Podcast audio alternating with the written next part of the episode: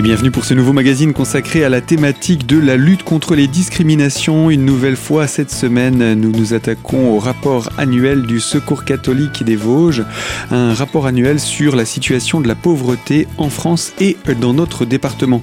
J'accueille pour cela David Thiebaud, bonjour. Bonjour. Je rappelle que vous êtes délégué des Vosges et avec vous nous présentons les différents aspects de ce rapport annuel. Alors bien entendu, on s'intéresse plus particulièrement à la situation de notre département où vous avez dénombré pas moins de 8500 personnes comme bénéficiaires des services euh, de votre euh, association au niveau départemental. Alors, euh, on a évoqué hein, différentes thématiques depuis le début de cette série d'émissions autour de ce rapport annuel. Les familles avec enfants qui restent toujours majoritaires, la situation vis-à-vis des personnes étrangères qui représentent encore une proportion assez importante, particulièrement du fait de leur situation non encore régularisée pour certains d'entre eux, mais que tous sont dans une démarche de régularisation et puis on avait parlé également de la situation professionnelle qui évolue, mais pas forcément dans tous les sens, puisqu'il y a également la formation professionnelle qui, elle, n'évolue pas vraiment, n'est pas toujours accessible pour les personnes en situation de pauvreté. Alors David Thiebaud, je vous propose qu'on puisse aujourd'hui parler des niveaux de ressources. Qu'en est-il pour ces 8500 personnes des Vosges? Alors comme les années précédentes, euh, et puis c'est, on, est euh, quasiment à l'euro près, raccord avec les chiffres nationaux. On a un revenu mensuel moyen par personne, euh, donc en 2017, qui est de 542 euros. Alors évidemment, c'est un, un, chiffre aussi qui fait, qui fait réfléchir. Alors, il faut le comparer à quelque chose, ce 542 euros. Hein. Donc par personne, par mois, c'est la moyenne au niveau des Vosges au niveau des Vosges. On est à, on est, on est à 540 au niveau national. Donc, donc à 2 euros près. à 2 euros près, voilà. Euh, non, ce qu'il faut, ce qu'il faut se dire quand même, pour, euh, pour bien se rendre compte, c'est que ça veut dire que euh, 97% des personnes que nous avons rencontrées vivent sous le seuil de pauvreté, qui est de 1000, 1026 euh, euros euh, par mois, donc par, mhm. par, unité de consommation. C'est comme ça qu'on qu'on dit ça un peu, un peu froidement. Mmh. donc, ce qui fait déjà réfléchir. On se dit 97%, quasiment, quasiment toutes les personnes vivent sous le seuil de pauvreté. Et les deux tiers comme de ces personnes vivent alors carrément sous le seuil de ce qu'on appelle le seuil de grande pauvreté. Donc là, qui est de 684 euros euh, par mois. Ah oui, on, on est quand même euh, largement en dessous à 140 euros passés, quoi. Oui, c'est ça.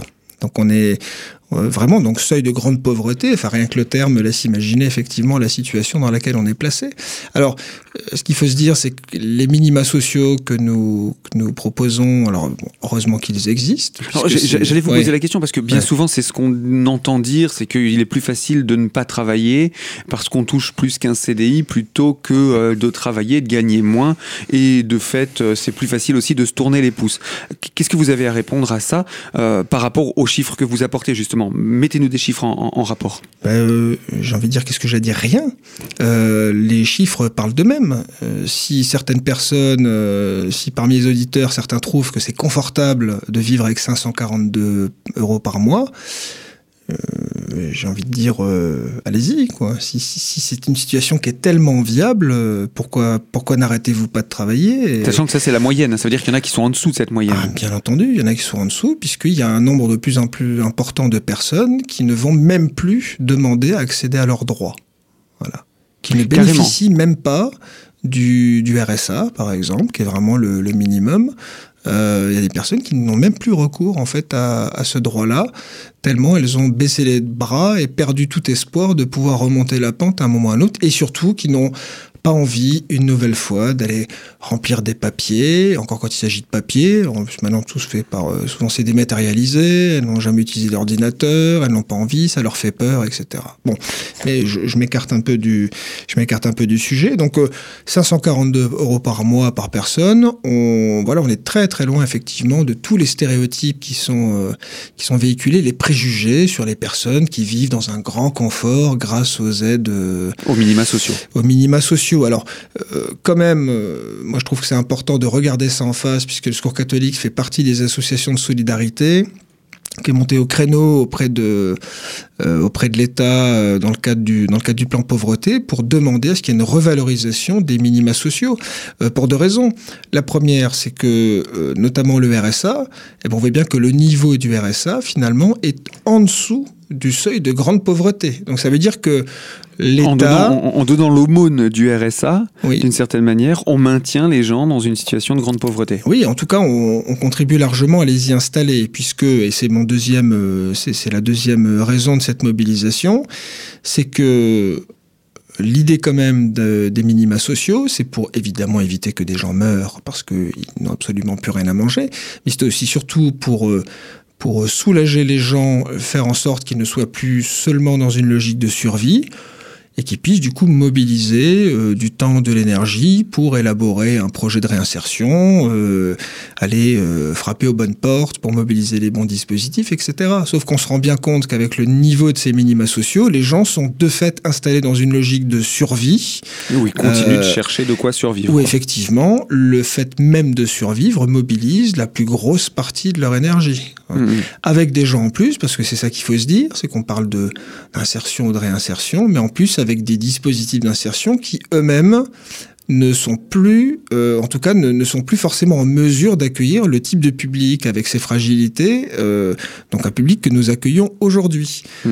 Euh, nous avons des personnes qui aujourd'hui ne sont plus en état de pouvoir entrer dans les dispositifs d'insertion par l'activité économique qui ont aussi besoin d'être, qui ont des activités économiques qui ont besoin aussi d'être productives. Voilà. Et donc, on a des personnes qui n'arrivent même plus à rentrer dans ces dispositifs. Mais qu'en même temps, on stigmatise en disant, ils pourraient quand même aller travailler. Eh bien oui, un cercle vicieux hein, qui s'est installé et contre lequel euh, vous essayez de lutter, vous, Secours catholique, avec euh, vos actions. Euh, ce cercle vicieux qui s'est installé à cause également du fonctionnement de notre société. Je vous propose, David Thiebaud, qu'on puisse se retrouver dans quelques instants pour la deuxième partie de ce magazine. une partie au cours de laquelle on évoquera d'autres thématiques encore, hein, la problématique du logement et des dettes. Et puis il y a aussi les éléments de motivation qui font que les gens viennent frapper à la porte du secours catholique. Et je vous propose qu'on puisse revenir sur tout ça un petit peu plus tard dans ce magazine. Alors à tout de suite sur notre antenne.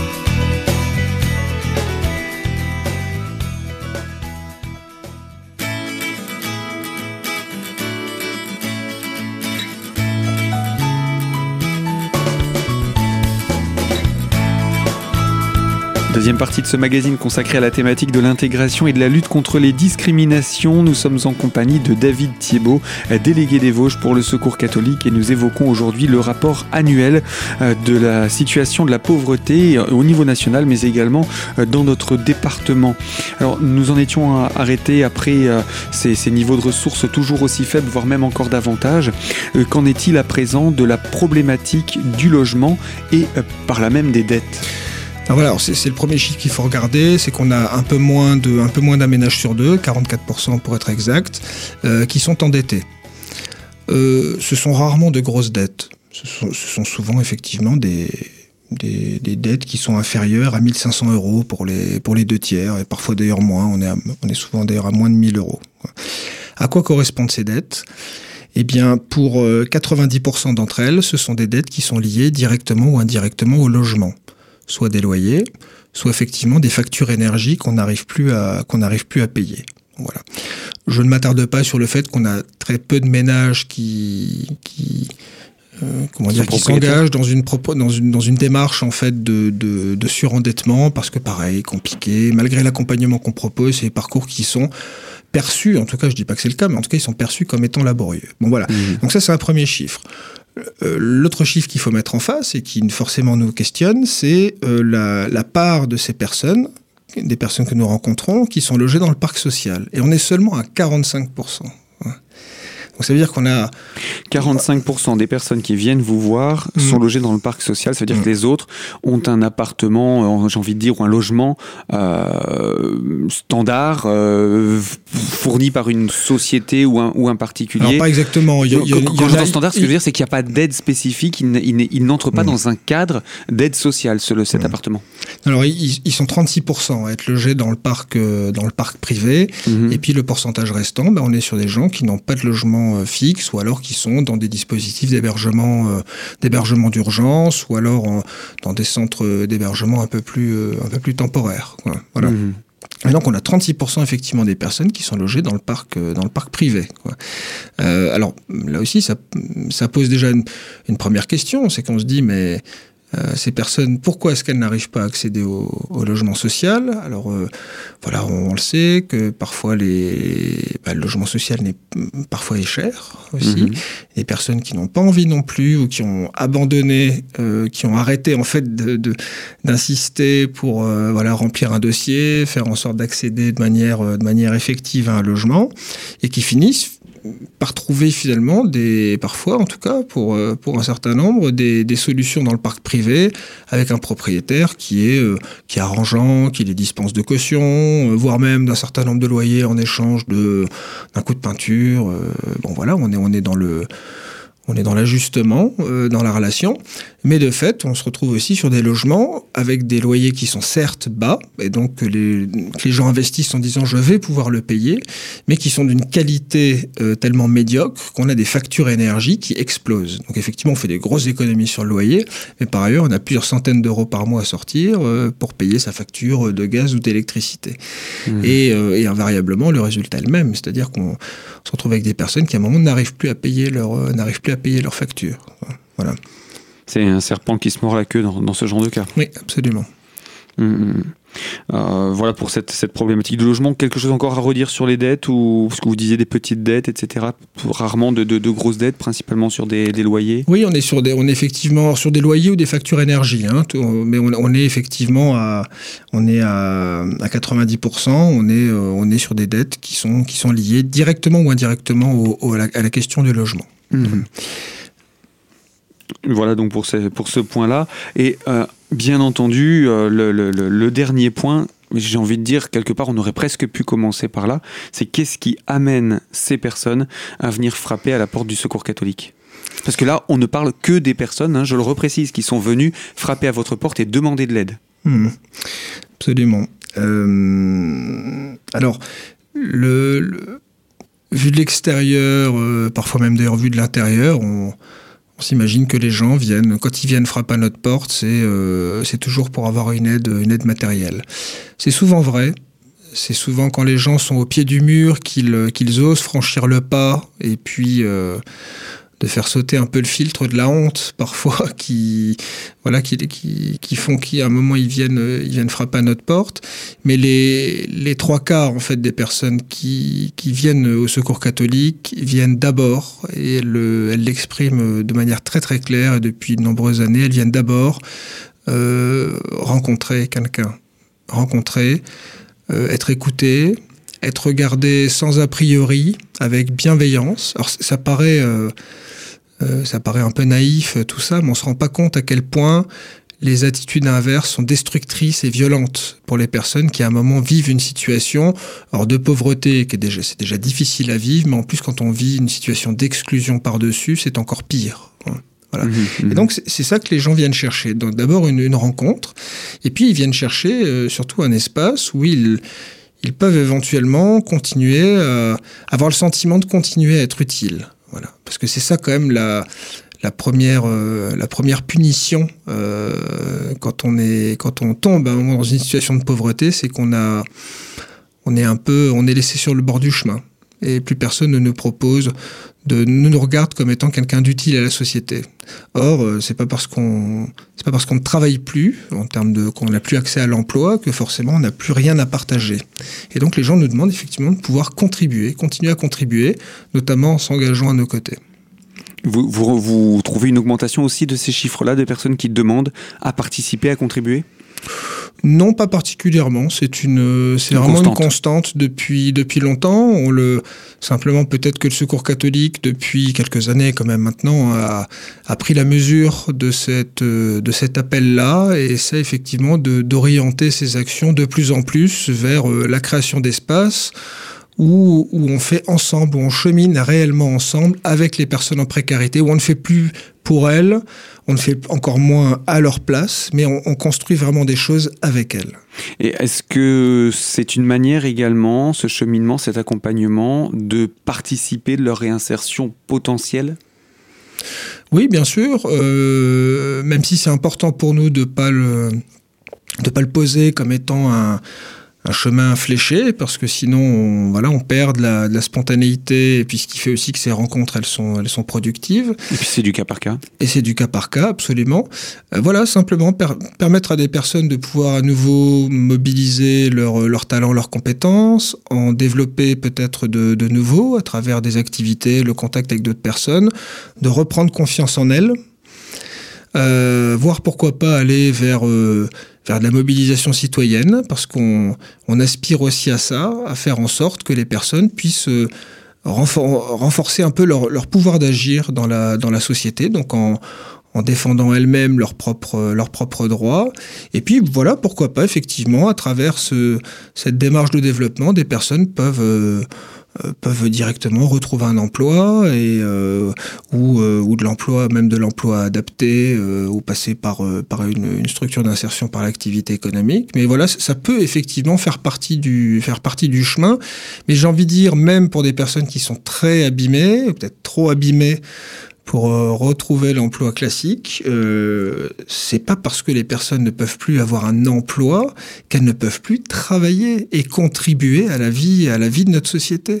On peut le bénévolat dans une association, euh, dans une association reconnue d'utilité publique. Euh, eh ben je suis désolé, c'est un travail, c'est une manière de travailler. Et eh bien voilà des exemples d'actions de réinsertion sociale et donc potentiellement également professionnelle de ces personnes qui viennent solliciter l'aide du Secours catholique dans notre département. David Thiebaud, je rappelle, vous êtes délégué des Vosges et on vous retrouve dans quelques instants pour la suite et la fin de ce magazine autour de ce rapport annuel de la situation de la pauvreté au niveau national et dans notre département. Et tout de suite pour conclure tout cela.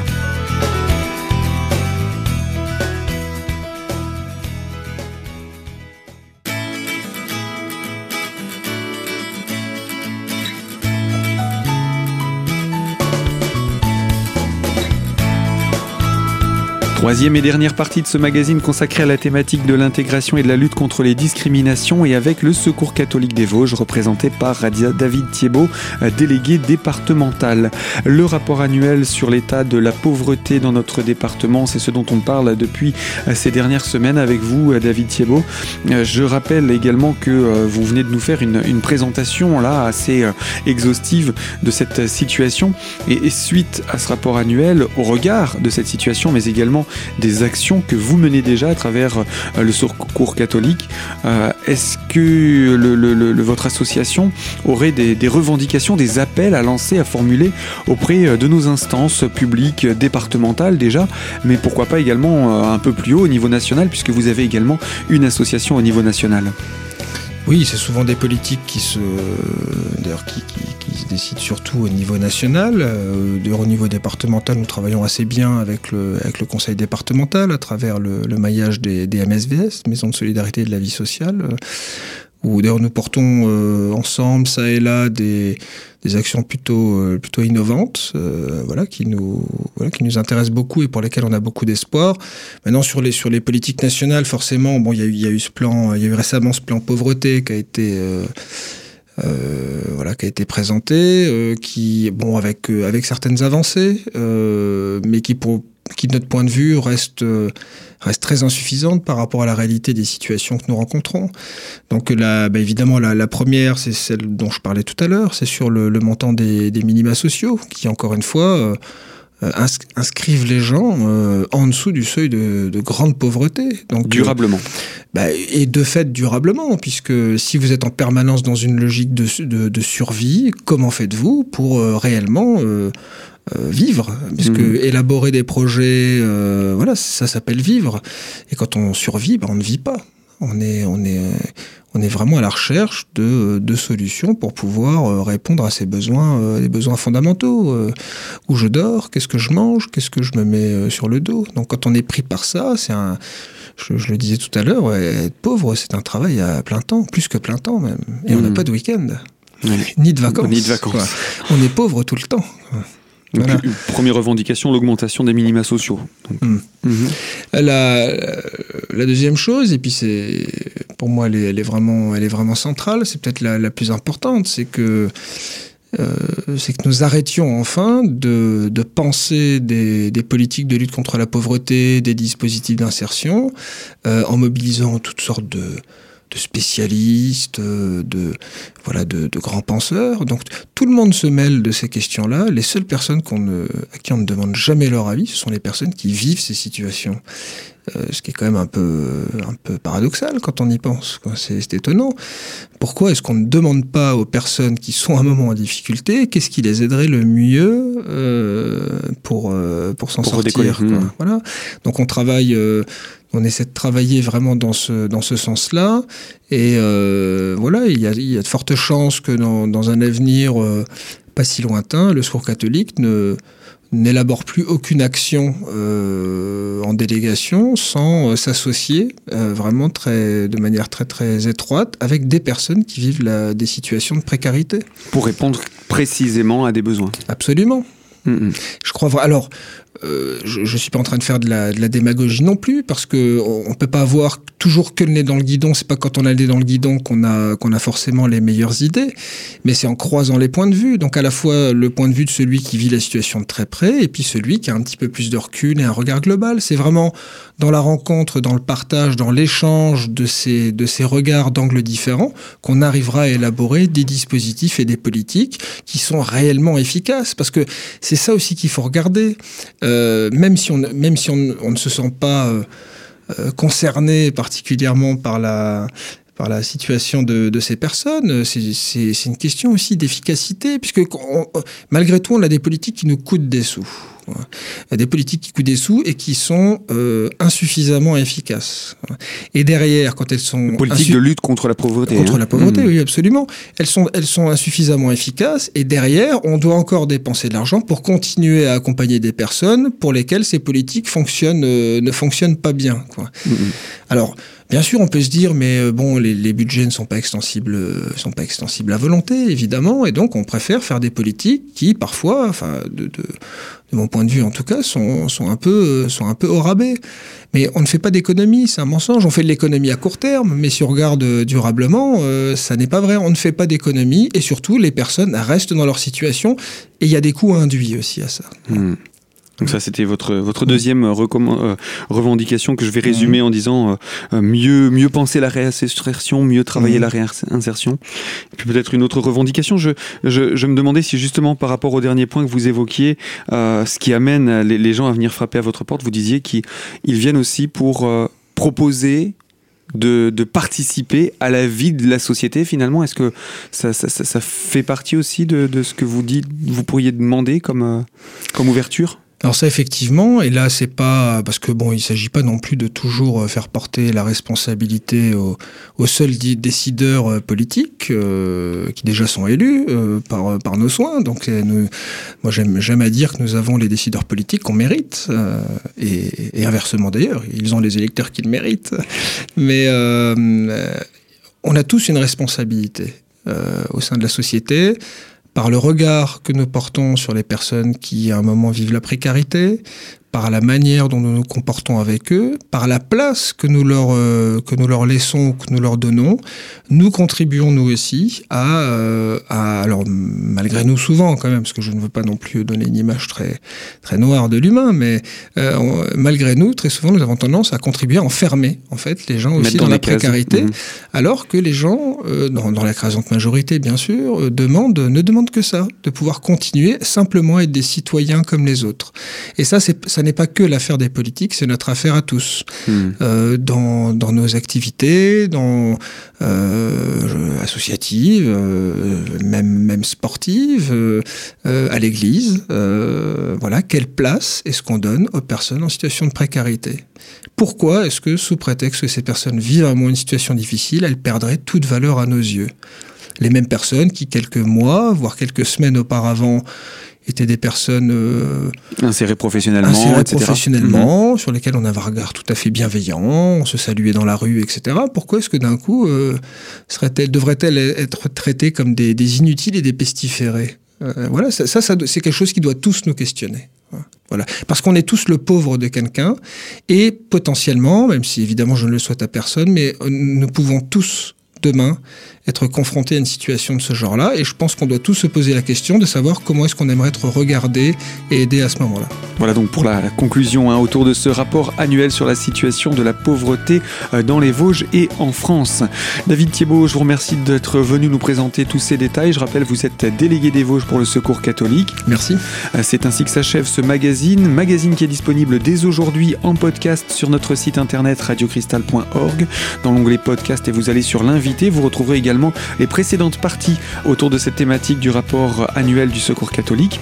Et puis quant à moi, je vous dis à très bientôt sur nos ondes pour une toute nouvelle thématique.